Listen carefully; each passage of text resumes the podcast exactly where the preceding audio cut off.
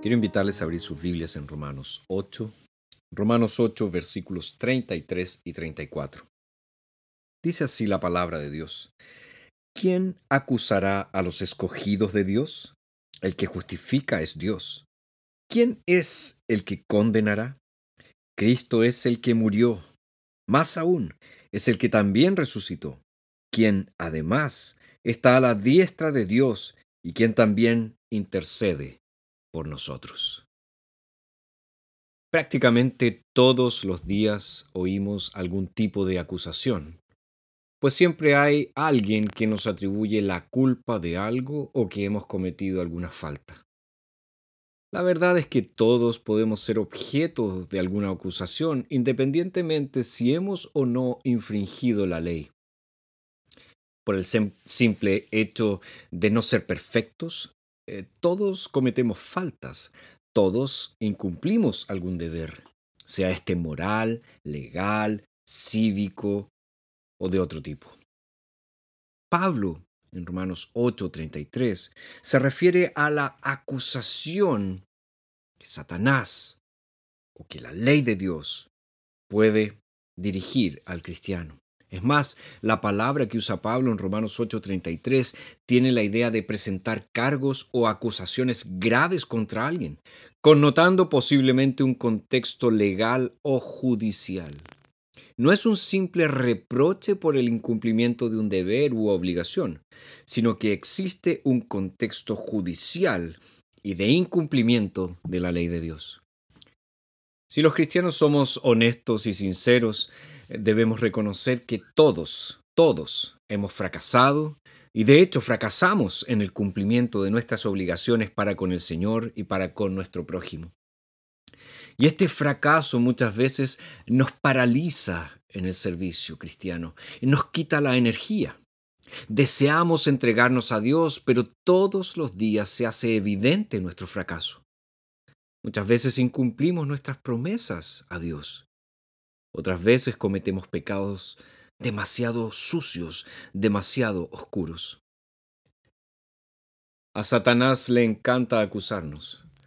De hecho, él ama resaltar nuestra inconsistencia e hipocresía. Pero en vez de hacer oídos sordos a sus acusaciones, intentar ignorarlas o presentar las cosas buenas que hemos realizado como méritos, debemos decir, la verdad es que soy peor de lo que piensas.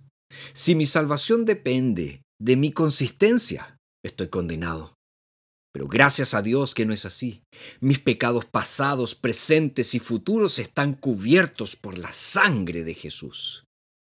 Esto es lo que Pablo tiene en mente cuando pregunta de forma retórica, ¿quién acusará a los escogidos de Dios? Y la respuesta de Pablo es enfática, el que justifica es Dios. La confianza de Pablo se fundamenta en una verdad básica del Evangelio. Somos salvos solo por gracia. Todos los cristianos debemos tener en nuestros corazones la firme convicción de que nuestras buenas obras nunca pueden ser la base de nuestra aceptación delante de Dios, ni en el momento de la conversión, ni en ningún momento posterior. Dejemos que Satanás lance todas las acusaciones que quiera. La base de nuestra aceptación delante de Dios permanece firme y segura. Somos justificados únicamente sobre la base de la obra consumada de Jesucristo. Desde Génesis 3, Satanás ha estado insinuando que Dios está contra nosotros en vez de estar a nuestro favor. Les dijo a nuestros primeros padres que Dios era un egoísta, que no quería darles todas las cosas. Sus palabras a Eva fueron un ataque al carácter de Dios. Y tristemente, hasta el día de hoy, muchos de nosotros seguimos creyendo sus mentiras y pensamos que Dios no está de nuestro lado.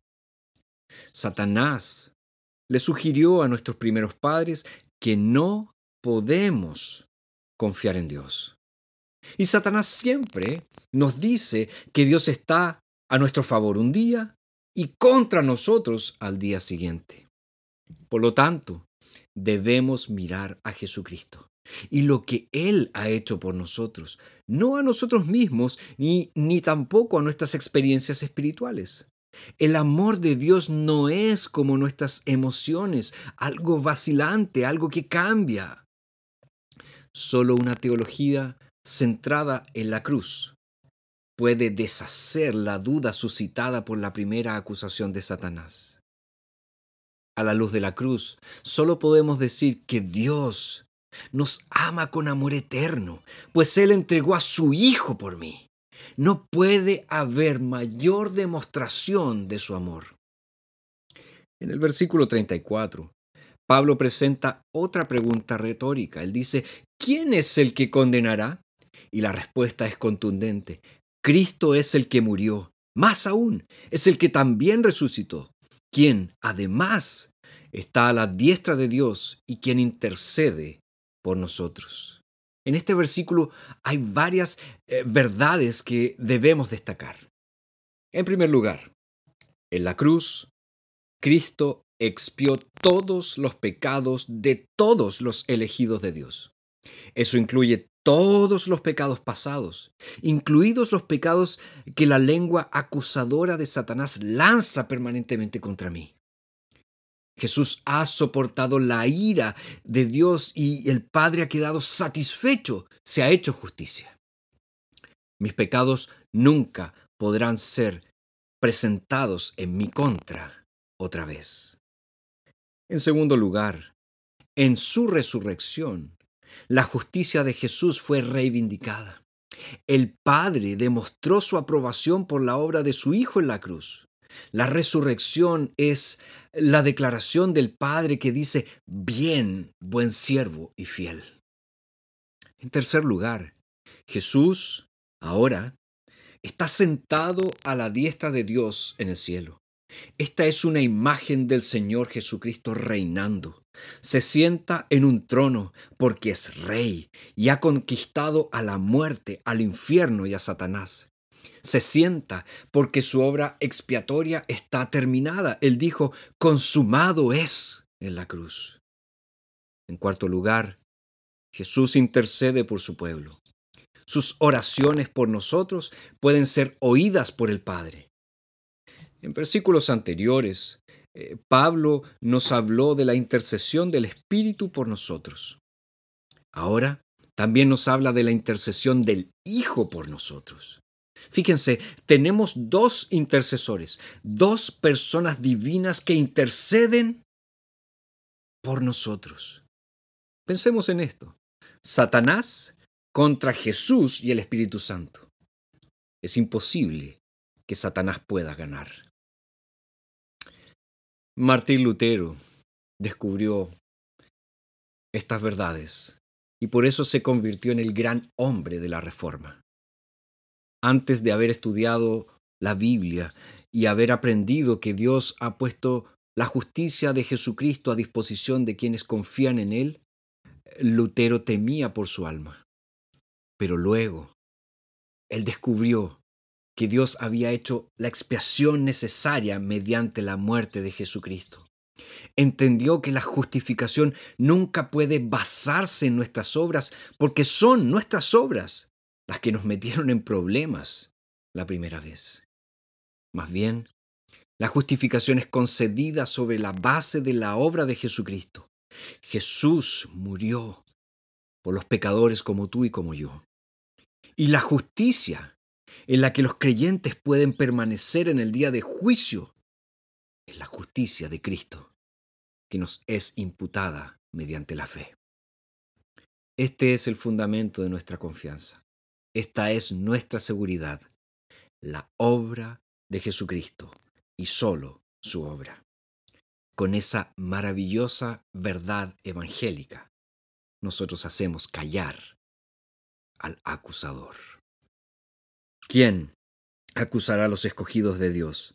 Nadie, nadie, pues Dios es quien justifica. ¿Quién los condenará? Nadie. ¿Por qué? Porque Cristo murió por ellos, porque Cristo resucitó por ellos, porque Cristo está a la diestra de Dios, porque Cristo intercede por siempre por ellos. Oh, qué maravilloso Salvador. Qué preciosa salvación hay en Cristo Jesús.